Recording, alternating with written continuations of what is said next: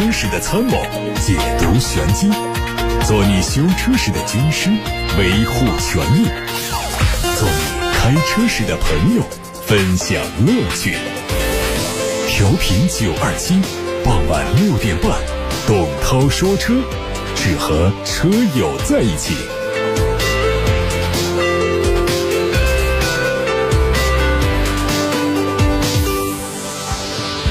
各位晚上好，我是董涛，欢迎来到六点半到七点半的董涛说车时间。大家可以把选车用车的问题发送到直播间，董涛在直播间回答大家的问题。八六八六六六六六热线在开通，还有董涛说车微信公众号、董涛说车微博都可以留言提问。先看资讯，今天头条是关于贾跃亭，FF 传出消息说，他们的创始人贾跃亭个人破产重组获得了加州中区。破产重组法院的最终确认和通过。尽管有个别债权人仍然在听证会上发表了反对的意见，但是绝大多数债权人和法官都表达了支持的意见。这意味着贾跃亭个人破产重组正式进入到生效的流程，有可能在六月初正式生效。与此同时，根据协议，贾跃亭可以保住在美国的大部分资产，他在美国债务自动解除，他的债权人在四年之内不得在任何美国以外的管辖地向他追债，并且美国法院。也会帮助他向中国法院请求，把他移除双线和失信被执行人。经历七个月的申请、谈判、投票和法院确认，备受关注的贾跃亭破产重组案尘埃落定。日前，上汽集团董事长、党委书记程红在接受媒体采访的时候说，上汽奥迪的第一款车会在后年上市。从此前上汽奥迪新车计划以及网络上曝光的产品研发进度看，上汽奥迪2022年初推出的第一款车型大概率是奥迪 A7L。售价方面，省去了进口关税等成本的国产 A7L 有可能大幅度的价格下降，预计起售价会低于五十万元。基于 MLB 平台打造的上汽奥迪 A7L 将会和大众辉昂共线生产。除了尺寸加长，上汽奥迪 A7L 在其他方面也会做相应调整。另外，作为一款偏运动、个性化的中大型轿跑，不排除 A7L 采用国产加进口双车同售的策略。奔驰的全新一代 CLA 近期上市，同时它的列装版本也会第一次进入到中国。根据获得的一组实拍图来看，它采用了自 CLS 延续下来的家族设计语言。前脸是单横幅的星辉式格栅，两侧是全 LED 大灯组，下方保险杠是贯穿式布局，搭配大尺寸的进气口。侧面是溜背的造型，从 B 柱车顶开始明显有下滑。在动力方面，用的是 2.0T 发动机。华晨宝马的 iX3 在工信部完成了申报，这意味着新车上市进一步临近。根据此前公布的消息，iX3 在 NEDC 工况下续航里程达到475公里。造型方面，作为油改电车型，iX3 并没有太大的亮点。不过前脸部分提供了多达四种款式的封闭式格栅，其中加入的蓝色点缀元素的版本看上去非常具有科技感。尺寸方面。基于燃油版打造的 iX3 在尺寸方面是有所加长的，车长是四米七四六，宽一米八九一，轴距不变，还是两米八六四。动力是这个由德国方面提供的 iX3 电动机，它的最大功率有两百一十千瓦，峰值扭矩是四百牛米。还有一组是路虎揽胜激光长轴版车型的谍照，在海外媒体上流传。这个车升级七座布局之后，尺寸方面和轴距方面都会有所提升。从曝光的图片看，它整体上是现在的设计，但是 B 柱往后是明显有加长。外媒猜测说，它有可能用二加三加二式的七座布局，介于路虎旗下已经拥有了价格相近的七座版的发现运动。即便是只提供五座版本，揽胜激光长轴版也可能会得到一些消费者的喜欢。在动力方面，会和现款的揽胜激光相同。此外呢，路虎还计划为揽胜激光和发现运动提供一套插电式混合动力系统。未来揽胜激光长轴版也可能会采用这套总成，用的是一点五 T 的三缸发动机和电动机组成，纯电续航里程六十公里。网上还有一组疑似全新一代哈弗 H 六的外观申报图，图上看到全新一代并没有完全采用哈弗的概念车设计，而是采用了全新的设计语言。具体来说，进气口的中网尺寸有所减少，从此前的 U 盾形换成了六边形。边缘部分是镀铬元素，整体非常的精致。大灯设计上造型更加的扁平化。根据此前曝光的信息显示，全新一代哈弗 H 六采用的是长城汽车的全新 B 三零平台，车长在四米六五左右，动力上能够提供纯油混合动力和插电式混合动力。全新的哈弗 H 六预计将搭载长城汽车的第三代 1.5T 发动机，并且提供了高低功率两个版本。它会在七月份正式量产下线，预计最快八月份上市。再看海外媒体发布的现代第十代索纳塔混动版的消息，这个车在海外市场上的起售价约合人民币二十万元，国内市场方面会六月份开始销售。它的车长将近五米，轴距两米八九，它配备了太阳能充电板。以及主动换挡控制技术，这个技术每秒监视五百次换挡，以调整变速箱的转速，加快换挡的速度。在动力方面，用的是二点零升的自然吸气加电动机组成的混合动力系统，而国产版车型前期会只推一点五 T 以及二点零 T 两款汽油机。领克零一是领克品牌推出的第一款 SUV，目前上市了 2.0T 的汽油版、1.5T 的油电混合动力版，还有一 1.5T 的插电混合动力版本，在同级车型当中算是动力选项比较多的一款。最近有媒体从领克汽车官方获得了一组新款领克插电混动版的零一实拍图，这个车的外观有小幅度的调整，前脸下保险杠的造型和还没有上市的领克零六非常相近，尺寸方面预计。会有小幅度的提升，但是轴距不会有变化。东风雪铁龙传出消息说，第一款插电式混合动力天翼 C 五将会三季度在国内上市。这个车的外观和燃油版完全一致，只是车尾加入了混合动力的标志。值得一提的是，这个车还增加了四驱的标志，意味着这个版本将会提供普通燃油版本不提供的四驱系统。据海外。车型的介绍说，天翼的插电式混合动力版本会在侧面加入蓝色的专属装饰。它的插电式混合动力系统是由 1.6T 发动机加上双电动机组成的，纯电续航会达到58公里，百公里的综合油耗低到1.7升。有媒体获得了长安 CS75 Plus 普通版 1.5T 的实拍图，它和现款在售的运动版相比呢，造型有很大幅度的调整。它采用了比较保守的横幅式的进气格栅，整体相对中庸。在价格方面，参考 1.5T 运动版，预计 CS75 Plus 普通版的起售价不足11万元，尺寸也是保持一致，动力是 1.5T 的四缸涡轮增压发动机搭配 6AT。日前，东风公司旗下的东风畅行科技股份有限公司联合众多知名品牌，为抗疫英雄倾力打造了一场主题为“花开幸福时，爱上这一城”的集体婚礼，让美好的爱情得以续写和升华。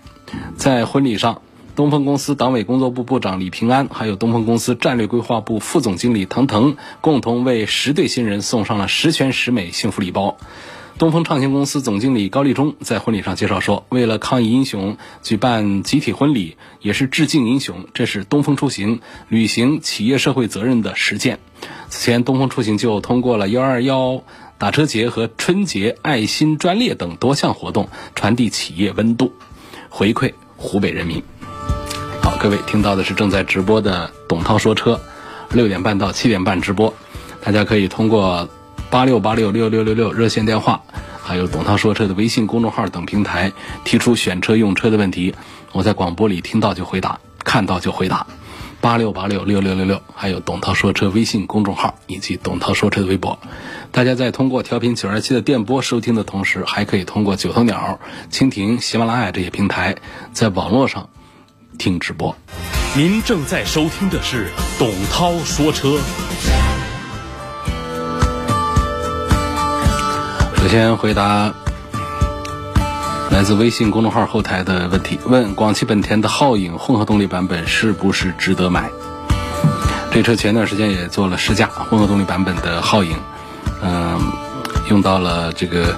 咱们的城市公路啊、高速公路啊，还有这个介于高速和城市之间的快速公路这样的一些路段，基本上覆盖到我们消费者的这个大部分的生活场景。呃，这个车呢，它的这个这个起步的时候是只有电机运作的，它处在一个 EV 的驱动模式，这种情况下动力响应还比较快啊，起步也比较轻松，跟这个纯电动车带来的驾驶感受是一样的。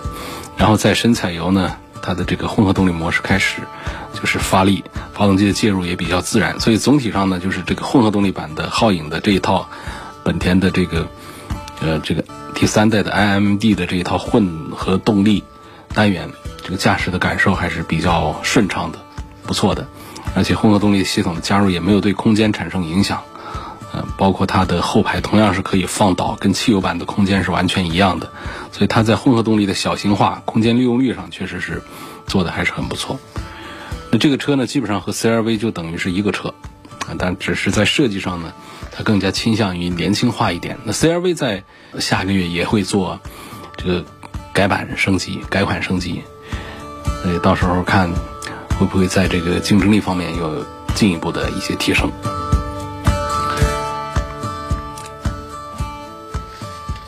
下一个问题问：东风本田的 X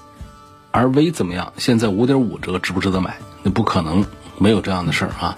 有个几千块钱的优惠，算不得了了啊！东风本田的 X R V 是它的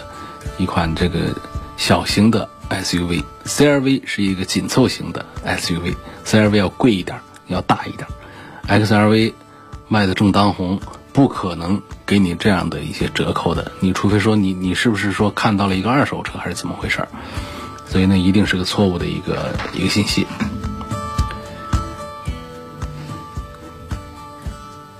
下一个问题说如何鉴别泡水车？希望普及一下。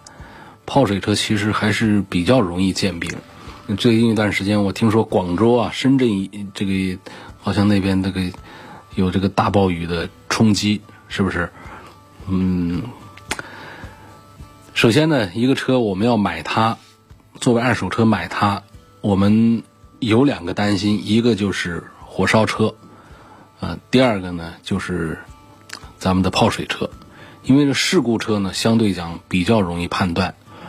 而这个泡水车呢，在鉴别的时候呢，有一些很简单的技巧，就是谁来处理这个泡水车，他会把它处理到什么样的程度？反着想，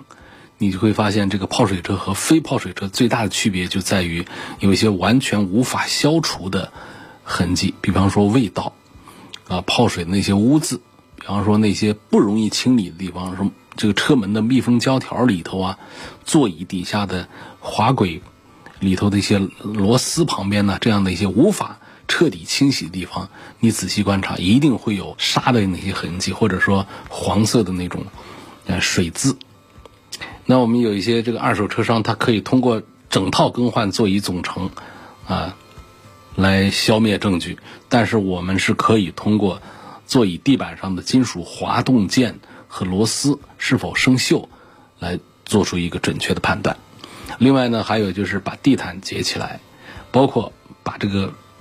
后备箱里头的地板接起来，这底下想把它清刷的和新车一模一样是不可能的。我们一个车，像那个后面的尾箱的地台底下，你就算这个车开了十年，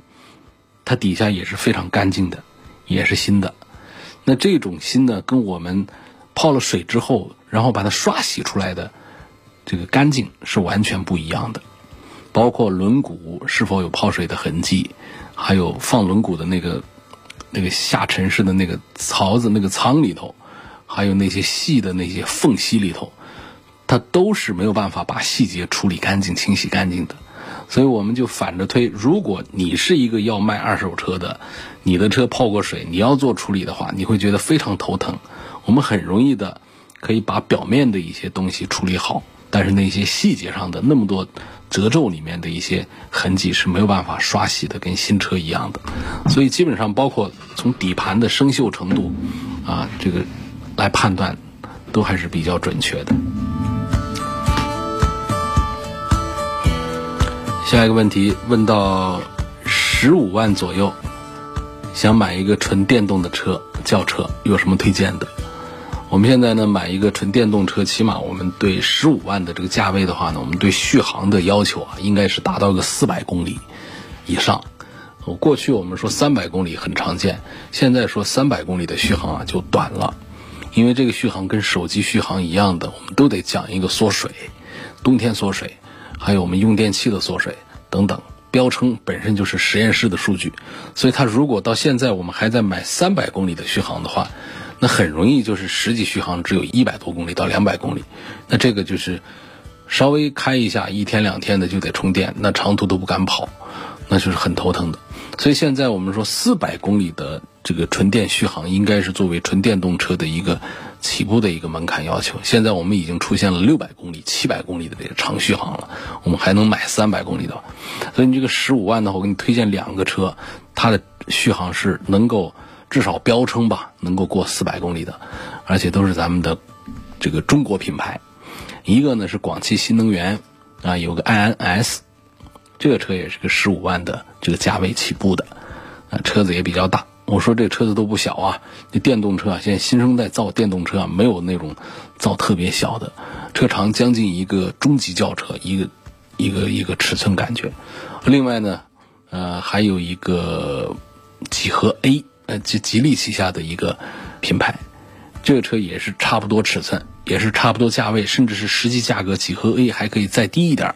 也是个纯电动的车，这车的续航也可以过四百公里，所以十五万的价格的这个纯电轿车，我跟这位朋友推荐这么两个产品。那关于纯电车，还有一位朋友也在问说，把这个理想 ONE 跟这个 ES 六放一块对比，应该怎么买？理想 ONE 我们不能把它当做这个纯电动车啊，它是一个增程式的一个混合动力车啊。嗯，从这个价位体系上讲呢，呃，同样都是三十几万，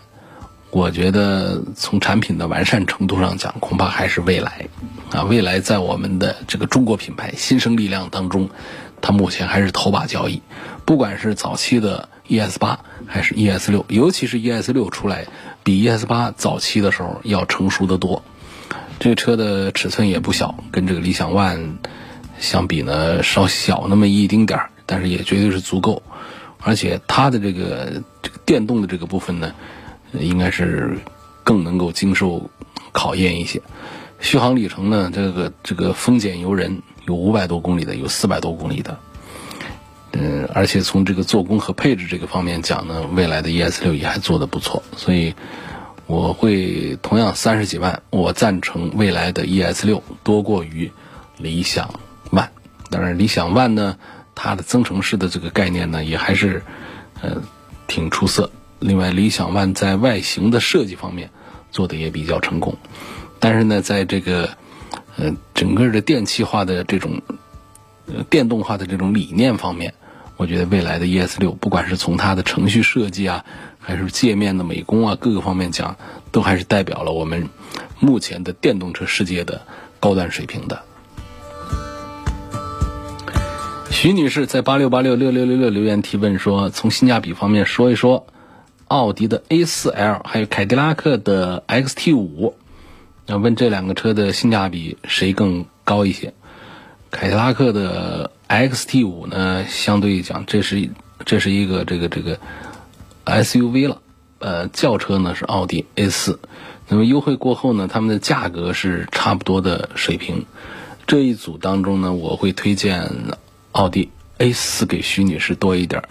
呃，两个方面考虑，一个呢就是 A 四的产品力是比较成熟一些，呃，凯迪拉克的 ST 五呢，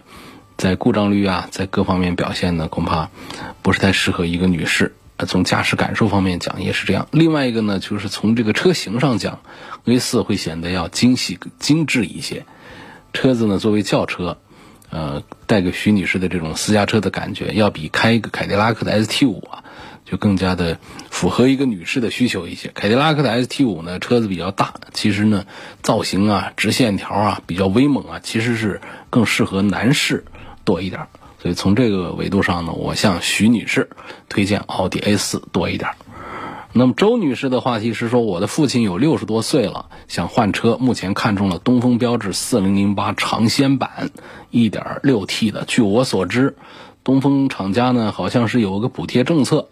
就是有证的，有行驶证的，一年可以补贴一千五百块钱，这车原价是十八万多，现在所有的补贴上完之后呢，大概只需要十四万不到，十三万多。问这个价格是不是值得入手？其实标致的车呢做的还是不错的，嗯，那么在价位上有这么大的这个幅度的话呢，我觉得也挺划算的，值得推荐，值得看，值得买。嗯，这是从车这个角度上讲，但从这个整个的神龙公司的这个现状来看呢，当然现在啊，没有哪个车企真的是现状特别好的，都缺钱，呃，都缺用户，大家都是在一个比较难的一个日子当中，所以在这个阶段下，有这么大的优惠的这个四零零八，那当然还是推荐买啊，周女士，我推荐买呢，主要还是从这个。补贴完了之后，这个价格是比较便宜，嗯，呃，尝鲜版这个车子呢，它正常的价格就是十八万多，呃，高端的还有这个像四零零一点八 T 的都有四，啊，都二十万的价格。你要如果说现在补贴完了只要十三万多的话，那等于是说优惠了四五万块钱，这个幅度啊，我认为还是还是比较好的。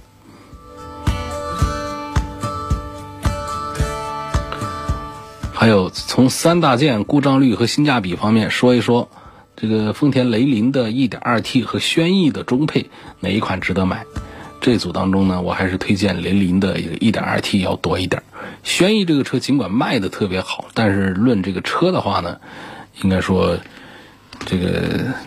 不管是它的 CVT 的驾驶感受那种忽冷忽热的有一脚没一脚的那种感觉，还是这个车太轻柔的这种驾驶感觉，还是比较。薄的油漆啊，等等这方面一些问题，就感觉这个车呢，纯粹是卖给佛系中老年用的一个车，我不是太推荐。现在继续看到来自微信公众号后台的话题，有朋友问途观 L 的混合动力版本是否值得考虑？混合动力大众的还是得差一点了。呃，它虽然它做的是插电式混合动力，这套东西呢，目前在市场上的这个反响并不太好。所以这个车子的优惠幅度也比较大，本来是二十大几万的车，现在卖的价格呢就是二十万出头。我觉得这个价位的话呢，咱们踏踏实实买它一个普通版本的燃油版本的途观 L 要更香一些。插电式混合动力版本也好，还是非插电的这种弱混的产品也好，我还是赞成大家一个呢就是看咱们的这个日系品牌，第二个呢就是看咱们的自主品牌去啊。确确实，我们没有必要在这个二十几万的这个产品当中来看一个现在销量很大的这样一个途观 L 的这么一个车的这个插电式混合动力。下面问一下雅阁的混动版买它的哪个配置性价比最好？大家都很关注混合动力的这个产品啊。呃，雅阁的混合动力和本田家族的其他产品呢，基本上都是一样的，拿的这个二点零的。这个自然吸气的发动机来配上一个电动机组成的，那么它的价格呢，从十九万九千八开始，就是从二十万开始，一直到二十五万。因为这个区间的话呢，他们在这个动力这个单元上是完全一样的，在安全配置方面也都比较齐全。相对于这个普通的一点五 T 的燃油版呢，在整个的这个电子主动安全配置方面都是比较齐全的。车道偏离预警啊，车道辅助啊，道路交通识别啊，这个疲劳提示啊，这些也都有。那么其他我常讲的，像这个几个舒适配置，那天窗、座椅的皮质和这个中控台的液晶屏，以及大灯是 LED 的，基本上也就带了。那么这些全都有了之后呢，我觉得再看它的高配呢，意义就不太大。不过呢，它这个车呢，在这个安全气囊的个数这方面呢，它有一点点小的讲究，所以说我暂时推荐的是倒数第二价位的这个产品，就是不是最便宜的那一款，最便宜那一款它的安全气囊个数要少一些。除了最便宜的那款混合动力之外，上面的紧挨着的上面那一款就值得看，值得买了啊！它的价位大概在二十一万多。再看到二十三万多到二十五万多的去的话呢，我觉得这个性价比表现就越来越差。还有问这个 XT 五和汉兰达的这个对比的，那这一组当中，可能我会赞成凯迪拉克的 ST 五要多一些。刚才我向另外一位朋友否定了 XT 五，是因为一位女士买，而且呢，她是拿这个 XT 五来跟这个奥迪的 A 四做对比，所以我推荐那位女士啊，呃，去看这个呃奥迪 A 四。但是作为一个男士，在汉兰达和凯迪拉克的 XT 五当中的话呢，我推荐，实际上 XT 五可能在这个实际的这个价位这方面，呃，并没有太多的优势，但是我觉得确实这是一个豪华品牌。在做工、在设计方面呢，也更有豪华车的这种气质。那么汉兰达呢，它就是个普通品牌，所以我觉得在接近的价位下，我们买一个低配的凯迪拉克的 ST 五，还是要比买一个汉兰达要有意思的多。所以推荐凯迪拉克的 XT 五。哦，有个朋友纠正我了，我刚才他留言问到的东风本田的 XRV。呃，说打五点五折，我说这不可能。他跟我说，他说这是电动车，XNV 啊，那就那就是有这个事儿。那电动车是去年才上市的一个东风本田的，挂着一个不是本田标的一个纯电动车。那这车呢出来之后啊，确实，呃，出来机会不好，出来没卖几天就碰上疫情。那现在应该是是不是有很多车要要吐出来？现在折扣。我不知道是不是真到了五点五折。我说到了的话，这车是可以买。怎么着，它也是一个合资生产线上下来的产品啊，是东风本田的合资车，呃，所以它在各方面的保障还是比我们的一些自主品牌的这个质量程序是要严肃一些的。那么，这个车本来是一个十几万的车，然后这一个折扣打下来，如果打成了这个几万块钱的车的话，那还觉得它不划算，那就没道理了。这这这确实是打完折之后十万块钱一台，也是一个纯电动的一个小型 SUV，在设计上都跟这个 XRV 都比较像，我觉得挺值得买的一个产品了啊！如果真的是能够到五点，不说是五点五折，你就是打个六折多，我觉得这个产品都还是真的性价比还是还是很不错的。本身这个车子呢，就是它的这个定价呀。确实定的还是有一点点贵。作为一个纯电动的这个产品，十六万多、十七万多，这个车子这么小，这个这个这个定价还是稍微显贵了一点。所以最后现在的优惠价，如果说是在十万左右的话，这车是值得买的。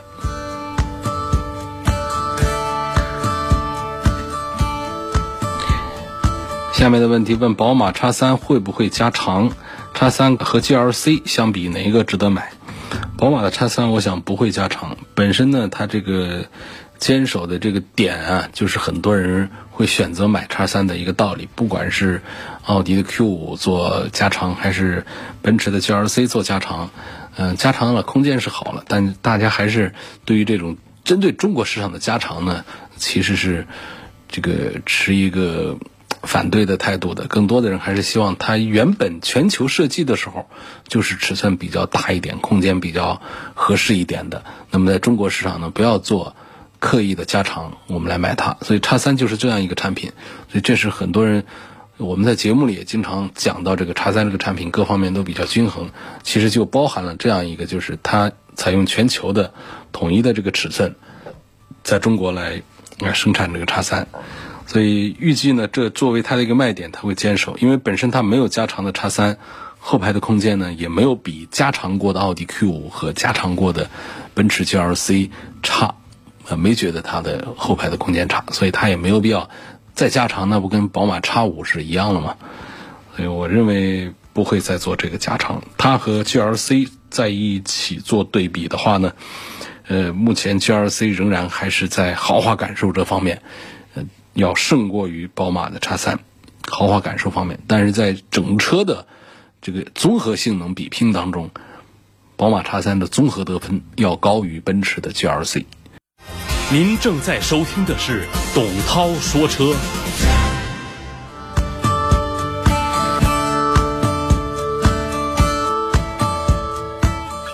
下面有朋友问，看中了本田 CRV，不知道它的机油增多的问题解决了没有？质量怎么样？家里的第一台车有没有别的推荐？他的预算是十八万元落地，想空间大、质量稳定、油耗低、后期费用低。从这几个角度看的话呢，买一个 CRV 还确实是比较适合你的一个选择。关于它的这个机油增多的问题，其实在早在去年年初就已经解决了。但，这个问题，其实我们要仔细的研究现在的这个小排量涡轮增压发动机的话，很多品牌都会不同程度的出现一点这样的问题。呃，设计上的讲，应该讲这个想把它这个原因找出来也很难。那包括前一段时间丰田的也出现了这个机油增多的问题，也瞬间的就过去了。有一些这个民间的一些解释，啊，提示大家其实这个东西倒不是说一个多么重要的一个问题，尤其是已经像这个本田已经针对它的这个机油增多的一些物理的一原因做了一些处理，所以这个事儿不用太担心。关于说这个 CRV 是不是买它的这个落地十八万？这个价位的产品的话呢，我可能会持一个不同的这个意见。那么最低配的这个 1.5T 呢，它确实这个价位是这样的，是可以把它买下来。但是呢，我认为在这个配置方面呢，还是稍素了一点。我赞成这个 CRV 的更多的版本呢，还是它的混合动力的，混合动力的低配。再问一下这个。本人需要一个七座的自动挡的车，七到十二万左右，每年会有个几次的自驾游，需要三大件必须好，后期毛病必须少。我看上了东风风行的 S X 六、新宝骏的 R M 五、大通的 G 五零、吉利的嘉际，希望推荐一下。哎呀，这个你这需要三大件必须好的话，我看你刚才提的这几个车的三大件，可能不一定都算得上好。这个价位买他们的。你不能对于这个三大件必须好，后期毛病必须少，还有经济实用，你不能在这当中提出这么高的要求来，这个太难受了。他大家都办不到这一点的。七到十二万，这车子一个个的做那么大，呃，还是七座的，呃，恐怕在这个故障方面都控制的不大好，包括这个三大件的这个保障方面也都不会太好。这些车更多的是卖堆头个儿大，然后价格便宜，其他的各项配置高。是这样的，呃，一个路数，我们不能像追求那些其他的小型产品一样的追求他们的这个这个性能方面的稳定。说我想买二零二零版的奥迪的 A 三，给这个上下班接孩子用。问这个车呢，女女士开，我是买它的1.4升的这个时尚动感型呢，还是买它的2.0升的时尚动感型？你预算就是充足的话，肯定是应该买它的这个 2.0T 的版本，因为它的 1.4T 的是一百五十匹马力的低功率的 1.4T 发动机，它配的是七速的干式双离合变速器，但是到了 2.0T，哪怕也是个低功率的。它也是七速的湿式的双离合变速箱，这个就更值得买一些了。一九款的奥迪 S L 次低配，跟这个亚洲龙的两点五升的高配裸车价格相差不大，应该怎么选？目前开的老款的别克英朗，感觉它的后排空间太小了，所以想换大一点的车。想换空间大一点的车，还是看亚洲龙吧。A 四的这个空间，那是没有亚洲龙的空间好的啊，而且呢。你同样价位，你买到的是亚洲龙的2.5升的高配，那各项配置啊，那是眼花缭乱，那比这个次低配的 A4L 啊还是要划得来一些的。还问到说，宝马 X1 跟丰田汉兰达的七座谁更适合我？嗯，说我就喜欢经常出去跟家人、跟同学一起自驾游。我就注重空间、操控、油耗、后期费用。另外，宝马叉一和七座汉兰达哪一个配置的性价比最好？这个看起来应该是比较年轻的一个朋友啊，我觉得还是应该享受一下这个宝马带给你的和你的同学们的小伙伴们的那种品牌的一些乐趣，包括设计上的一些东西。汉兰达呢，还是适合这个中年的朋友来选用。在这个。这个七座这个事儿上讲的话呢，那肯定应该是选择汉兰达的七座的。说经常跟家人、跟同学自去自驾游，那么这个叉一呢，它确实是尽管后排的第二排的空间是大一点，但是呢，你要是说这个车我想塞进更多的人，这恐怕还是一个那问题。它全系列都是个五座，它这讲究的是城市用车比较多一点，所以本来应该是向你推荐宝马的。叉一的。但是呢，你更多的非常喜欢出门自驾游，那一个汉兰达 SUV 还是更加的适合你一些。还问到凯迪拉克的 XT 六怎么样？我需要一个七座的家用车，本来是考虑别克 GL 八的，后来看到了六座的 XT 六，我一下子就被吸引住了。其实这个六座车啊，呃，它本身它在这个空间表现上，它会比这个七座的要做的要更好一些，这是设计上的一些这个办法。那么同时呢，这个 S T 六这个。作为一个中大型的 SUV，本身它的尺寸都不小，都已经是过了五米的一个车，所以它来把它搞成六个座位的话，呃，第一排、第二排、第三排全是两个座儿，呃，这样的一种这个设计的话，这基本上讲呢，它这个空间每一个位子的空间都还是能够得到一些来保障。它跟 GL 八相比，讲这个舒适性的话呢，我觉得恐怕还是别克的 GL 八要强一些。呃，有几个点。第一个呢，就是 G L 八本身在尺寸上要大些；第二个呢，G L 八的鼻子短，所以它车内的空间又更大一些。凯迪拉克它是一个 S U V 的造型，那车头也长了那么多，所以它一个五米的车长划分到三排，它的第三排的空间大不了哪儿去，舒服不了哪儿去。另外呢，作为一个 S U V，不是太注重第二排和第三排的这种舒适乘坐感受的，但是到了 M P V 上。那就不一样，尤其是现在的这个别克的 GL 八出了新产品，出了新款，新款啊，它这个一些设计啊，包括动力单元的这个升级啊，都很值得要考虑。如果说我们的预算都已经到了四五十万的话，你看一下这个高端的 GL 八的四座的版本，你试试看，那直接是可以在做工上啊，来和这个丰田的埃尔法 PK 的，价格只有埃尔法的。不到一半，这个性价比就在这儿给体现出来了。所以，这个关于这个六座的一个四座的这样的产品的话呢，我是这样推荐的。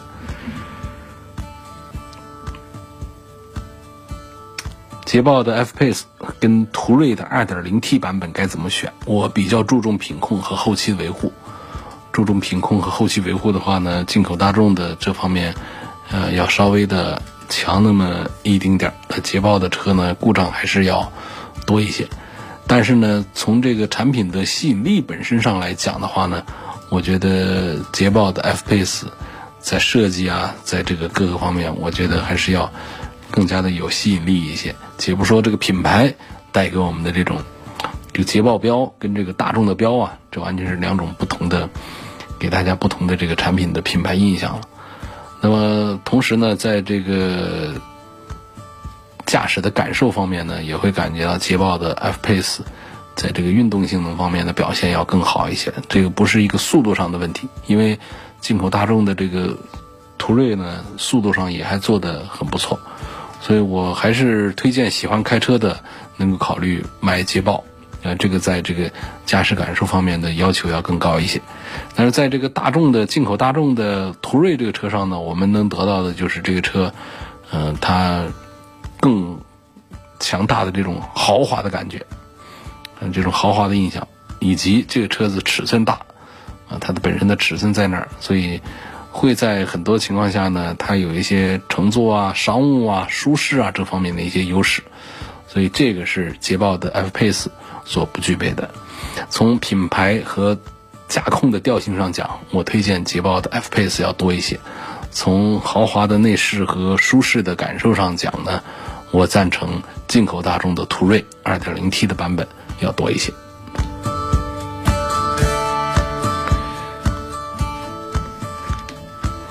面有个问题问到说，奥迪 A4 的 Avant 和 Allroad 这两个车的区别是什么？这个其实就是两个车呢，就是定位不一样啊。A4 的 Avant 可以理解为 A4 产品线的一种延伸，它就是为了满足一部分，尤其是欧洲客户对旅行车的需要来做。它的本质就是个 A4，A4 的旅行版。但是 Allroad Quattro 呢，它就是全路况，代表这个车的性能方面是有真正的升级的，它的通过性啊。呃，它都是那都是要突出的多的，所以呢，呃，从性能的角度，我们应该是考虑这 Oro。如果说是我们只是一个旅行车的一个空间的需求的话，应该是 Avant 这个这个产品，它更侧重的是出行的需求，是一个纯粹的一个旅行车，包括它的大容量的后备箱啊，包括它的车顶的行李架，它都是这个方向的。Oro 的是让那些喜欢在各种地形、各种路况上穿梭的这种旅行者准备的，性能方面要更加的强大一些。吉利汽车对老用户不太友好，大量老车型用的这个手机 APP 不再升级了，导致在安卓幺零系统里不兼容、不能使用。说的是吉利汽车对老用户不大友好，老车主老车型上用的这个手机 APP 啊都不能再升级了，这实在是一个掉链子的一个一个事儿了。这品牌还在正常的运行维护当中。对我们这个用户的体验，对老用户的手机 APP 都不再做升级，这实在不是一个有责任的一个、一个有信心的一个企业该干的事儿。